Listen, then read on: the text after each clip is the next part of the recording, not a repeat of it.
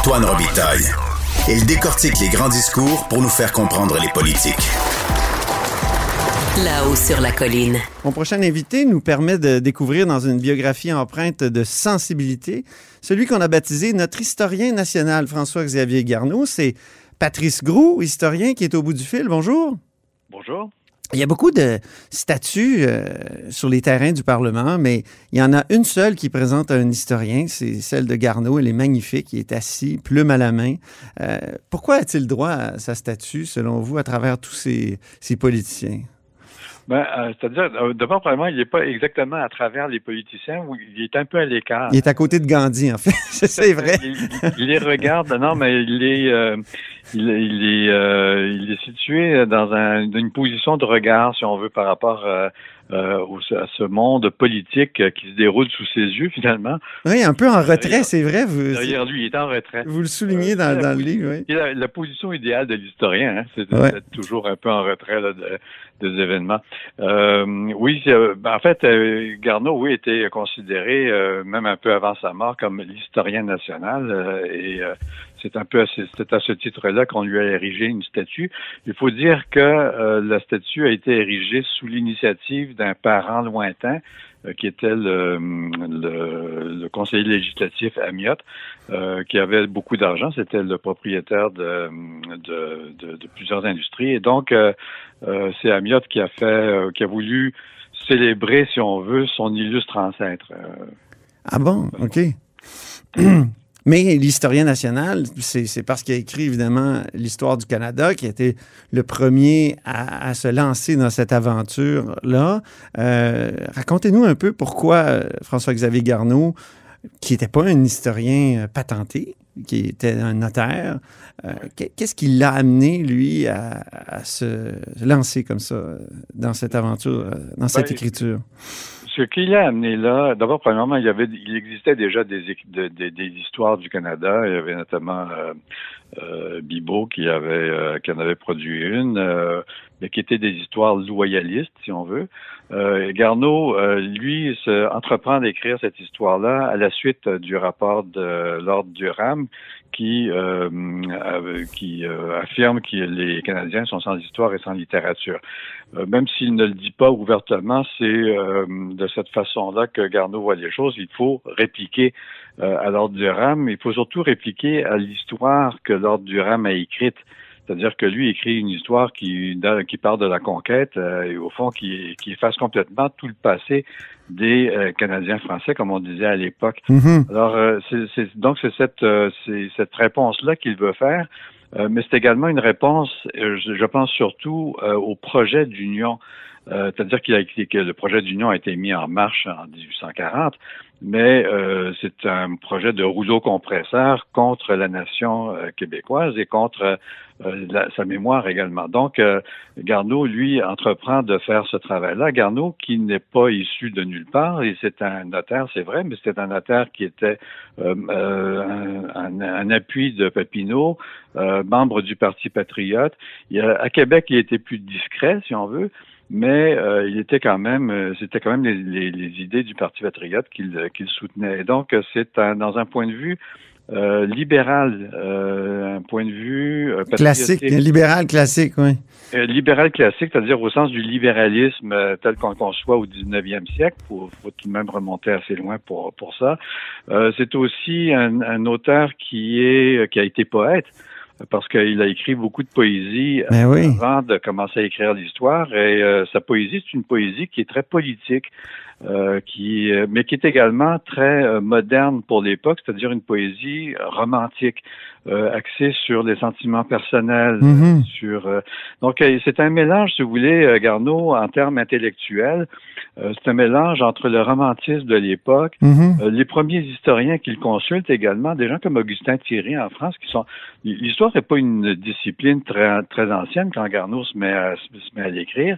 l'histoire telle qu'on la conçoit aujourd'hui. là. Euh, et donc, Garneau euh, a cette parenté politique avec euh, les libéraux. Euh, de l'époque. Alors, euh, donc, et, ben, les libéraux sont également des anticolonialistes. Alors, il y a tout ça, si vous voulez, qui rentre dans la recette là, de, de l'écriture de Garneau, et puis évidemment un, très grand souci de, de, bien écrire, parce que l'écriture en français est, déjà très présente. À l'époque, c'était faux de dire que les Canadiens n'avaient pas de littérature, mais il est vrai qu'ils n'avaient pas beaucoup de moyens de diffuser la littérature. Alors Garneau entreprend lui-même à ses propres frais, hein, il faut le dire, ben oui. Euh, d'écriture de cette histoire-là. C'est, c'est assez remarquable. par rapport à aujourd'hui, là, on s'imagine pas quelqu'un qui va. il n'y a pas eu de subvention de recherche, là. Il n'y a pas eu de subvention. il y avait l'accès aux archives était très difficile. D'ailleurs, les archives n'ont commencé à rentrer qu'à partir du moment où Garneau a commencé à écrire. Euh, elles sont devenues plus accessibles à, ce moment-là, mais on ne ressentait pas le besoin de, de, de, de, de ces archives-là. Euh, et Garneau, qui était très moderne hein, dans, dans, sa manière d'aborder les choses. Ben oui, par rapport à la religion, par exemple, euh, on a toujours l'impression qu'avant 1960 au Québec, euh, c'est une grande noirceur religieuse, puis euh, on met tout dans le grand sac de cette grande noirceur-là. Or, euh, au 19e siècle, à cette époque-là, vous nous faites découvrir un Garneau qui est, euh, sans être un militant de la laïcité, et pour une neutralité, puis il est critique même dans son histoire du Canada de, de, de, de, François de Laval, il est critique des Ursulines, vous, vous le soulignez, ça lui a même causé certains problèmes, il, il a dû mettre la pédale douce sur ces critiques-là, mais sur l'Église lui-même était, était assez critique et, était pour une sorte de, de, mur entre l'État et, la religion, si je comprends bien.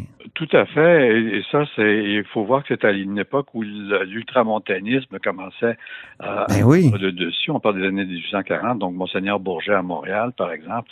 Euh, à Québec, c'était un peu plus tempéré, là, mais euh, euh, ce, qui agaçait chez euh, dans le clergé, c'était surtout les idées entre guillemets philosophiques, euh, parce que c'était c'était une insulte à l'époque. Mais oui, c'est ça que vous, vous soulignez que c'était. on disait que c'était un historien philosophe, que c'était mal vu de, dire qu'il était philosophe. À la, fin de sa vie, ça va être ça va être tempéré parce que justement, on, va commencer à lire les philosophes un peu plus là. Mais on pensait surtout à un personnage qui sentait le soufre. Là, c'était Voltaire bien sûr. Euh, Voltaire qui a été aussi historien et qui a écrit des livres d'histoire et donc que, Garneau va citer. Mais Garneau ben D'ailleurs, Garneau se disait semi-voltairien, vous le soulignez? C'était son fils, oui, c'est son fils qui disait de son père qu'il était semi-voltairien. OK. Euh, Garneau disait, Garneau était un, bon catholique, euh, uh-huh. dire. Euh, et puis, euh, donc de ce côté-là, il n'y a aucun problème, euh, je, dirais, du point de vue de la, de la religion. Mais lui ne voyait pas la, ce, qu'il voulait, c'était maintenir une, une, frontière entre l'Église et l'État. Et ce qu'il voyait venir, c'était euh, justement l'intervention de l'Église dans les affaires de l'État. Et, et c'est à ça qu'il euh, qu'il s'opposait. Donc, c'était, si on veut, un embryon de la laïcité mm-hmm. qu'on conçoit aujourd'hui, mais on est en 1845. Là, faut, faut, on est quand même bien avant les débats sur la laïcité qui ont eu lieu par, par la suite. Euh, Garneau était, était euh, évidemment, il, euh, il, se frottait un peu aux jésuites aussi, il se frottait un peu au, euh, donc au clergé et surtout à certains intellectuels de choc dans le clergé qui lui reprochaient son écriture et puis bien sûr le fait qu'il ait fait quelques critiques là sur la façon dont on percevait la religion en Nouvelle-France et surtout, je pense que le, point le plus important qui a été en ce qui concerne son écriture, c'est le fait qu'il ait dit que euh, il n'aurait pas fallu interdire les protestants. C'est ça. Les Huguenots, si, les Huguenots étaient venus, on serait, on serait très nombreux. Déjà, lui ben, le souligne. Exactement. Il disait que ça a été une grande erreur parce que les protestants étaient en France les plus actifs sur le plan commercial. Euh, et en les empêchant de venir, bon, on les envoyait aux États-Unis, euh, ce qui fait que tous ceux qui se trouvent, il y a beaucoup de noms français aux États-Unis qui viennent de ces de ces huguenots là qui, qui sont allés euh, là-bas. Donc, euh, il dit au fond, on, en a fait nos ennemis. Euh, mm-hmm. Et si on les avait fait nos amis, ben oui. étaient venus en Nouvelle-France, ben on aurait été beaucoup plus solides, ils, étaient plus actifs sur le plan commercial. Commercial et tout. c'est un fait. C'était d'ailleurs une bonne partie du commerce de la Nouvelle-France était encore entre les mains des protestants français à cette époque-là. Donc il y a alors c'est ça qui a qui a agacé beaucoup parce que bien sûr le clergé catholique était en, en, guerre plus ou moins ouverte là avec le, le protestantisme ici qui, qui se développait quand même, qui était apporté par l'Angleterre. Vous avez, euh, vous êtes plongé vraiment dans, cette période-là.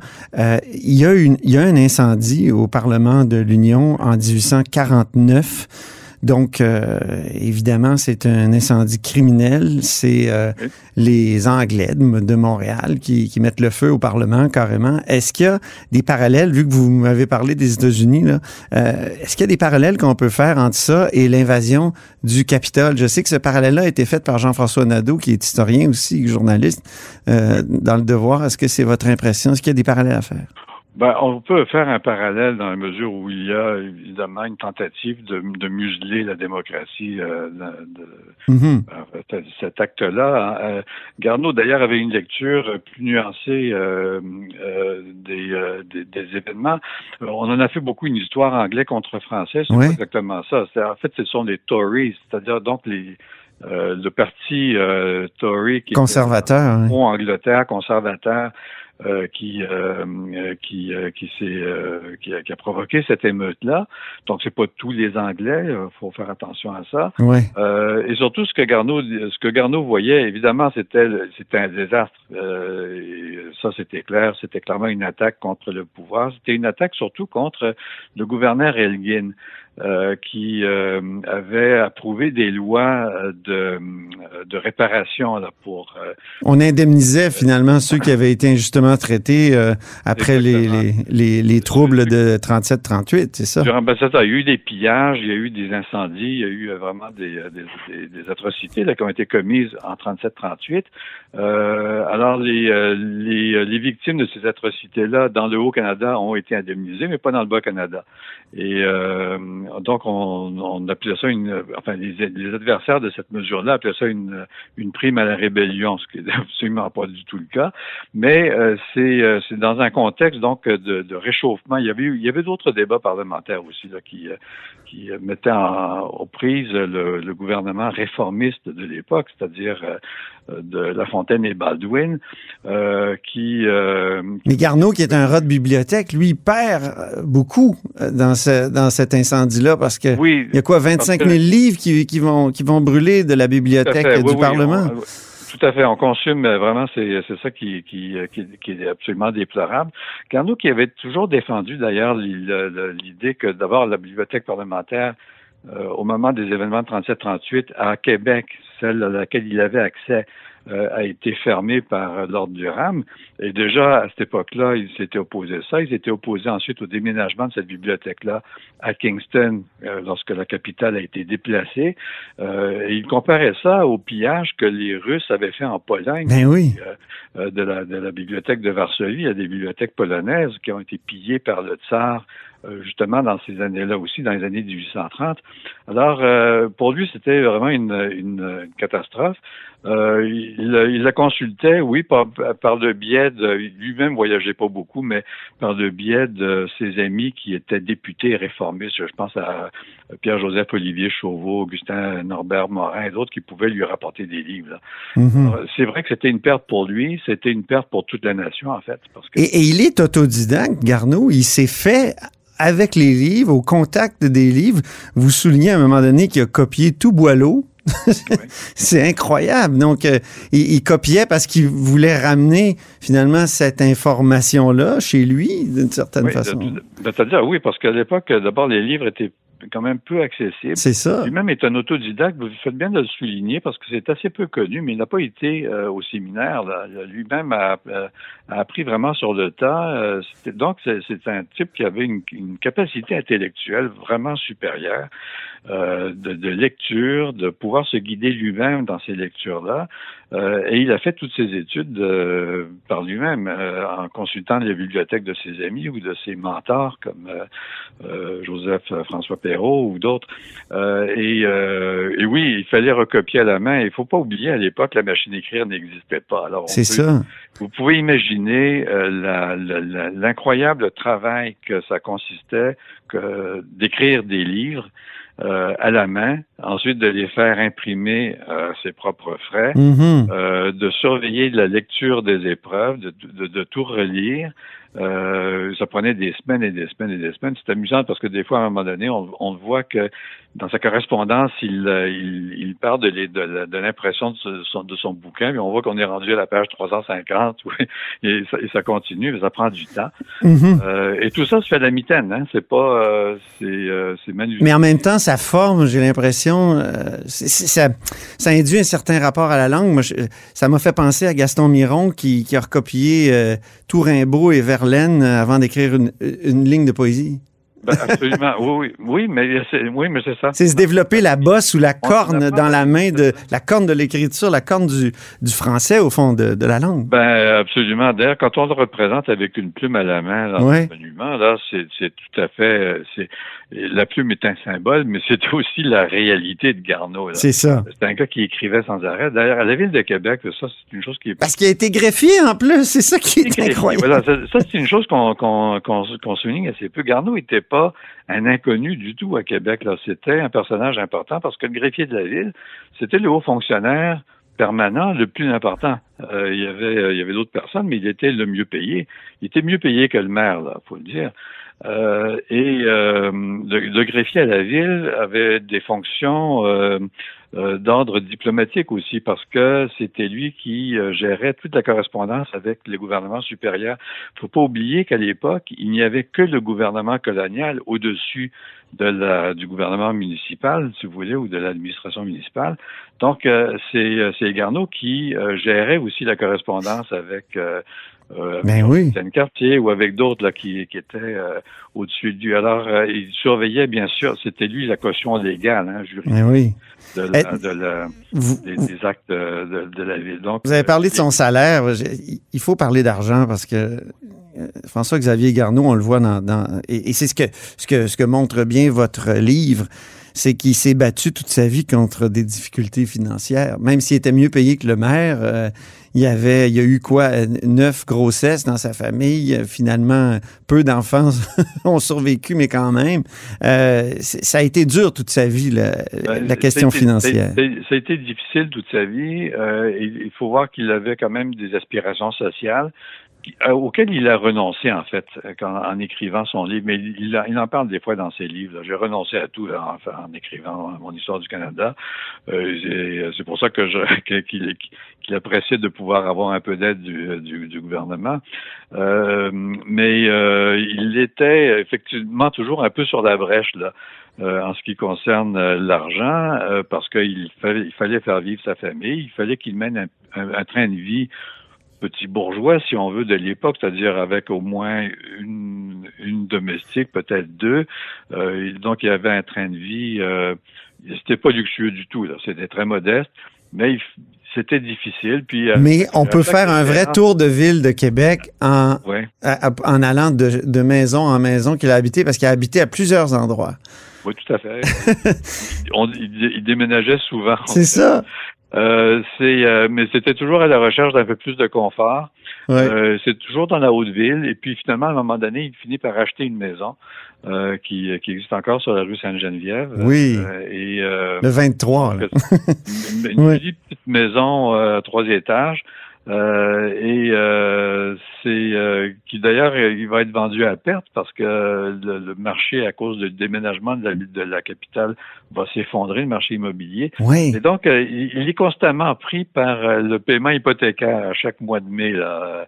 Et là, à ce moment-là, il se met à racler les fonds de tiroir, à essayer de trouver bon combien il a vendu de livres, et ainsi de suite. Donc, on, on peut suivre aussi cette cette, cette expérience-là. Mais euh, finalement, il va réussir à s'en sortir euh, sans vivre dans une grande aisance. Il va quand même avoir un, un train de vie euh, euh acceptable. Mais il faut voir. Puis réussit à, laisser une œuvre qui est impérissable. Oui, parce que mm. non, seulement il a écrit cette, bon, il a écrit ses poèmes, que, dont une bonne partie avait été republiée de son vivant. Il a écrit, il a, il a tout de même publié trois éditions de son livre. Euh, parce que pour lui, c'était important. L'histoire ne s'arrête jamais à, à, une date précise. Il y a constamment des documents qui reviennent. Et dans ce sens-là, c'est un historien tout à fait moderne. Euh, il était conscient qu'on trouvait toujours de nouveaux documents, de nouvelles interprétations, et, et donc il fallait euh, corriger euh, ce, ce, son livre. Des fois, il y avait des choses qui étaient, il avait écrites en 1845. Bon, mais il fallait revoir parce que d'autres documents étaient arrivés. Alors, il a écrit trois trois, éditions, toujours financées par lui-même. Euh, ce qui évidemment le mettait un peu dans la difficulté euh, financière. Donc, il n'a jamais fait d'argent avec ses bouquins. Et puis, il avait également publié un voyage en Angleterre et en France. Euh, ben oui, il était parti pour deux mois, puis finalement, il est resté deux ans. Il est resté deux ans en Angleterre et c'était euh, pour lui, je pense, une révélation parce que d'abord, il a travaillé pour le Parti patriote. Euh, il, était le secrétaire de Denis Benjamin Vigier, qui était l'ambassadeur de la Chambre d'Assemblée à Londres. Et, dans, dans ces voyages-là, c'est vraiment là qu'il a découvert, en fait, euh, le libéralisme, c'est là qu'il a découvert, euh, il voulait partir pour voir les monuments. C'est ça qui est intéressant, c'est qu'il y avait une vision commémorative, euh, une vision commémorative, c'était le premier anniversaire de la Révolution de 1830 à Paris, il voulait assister à ces fêtes-là, et puis il voulait voir les monuments de Paris et de Londres, qui étaient les deux grandes mères patries. alors, c'est là qu'il est, qu'il euh, décide de, s'arrêter pendant deux ans euh, comme secrétaire avec Vigée, où il est bien payé, euh, mais où il s'ennuie un peu de sa famille. il finit par revenir après la mort de son père. Et la rentrée dure 50 jours. Là, oui, euh, c'était pas que son, son, voyage de retour, je veux dire, dure 50 jours. Tout à fait. Euh, c'est comme le voyage, c'est comme la course des globes, là, si vous suivez ça. Mon euh, Dieu Seigneur. C'était, mais on peut imaginer les difficultés. Oui. Euh, c'est pas du ah non, mais écoutez, moi, je recommande fortement votre livre, François-Xavier Garneau, poète, historien et patriote. Patrice Groux, merci infiniment pour cet entretien. Puis, merci pour cet hommage à cet historien national, très méritant, je crois. C'est moi qui vous remercie, Antoine. Merci beaucoup. Au revoir. Et c'est tout pour La Hausse sur la Colline en ce mercredi. Merci d'avoir été des nôtres. N'hésitez surtout pas à diffuser vos segments préférés sur vos réseaux. Et je vous dis à demain.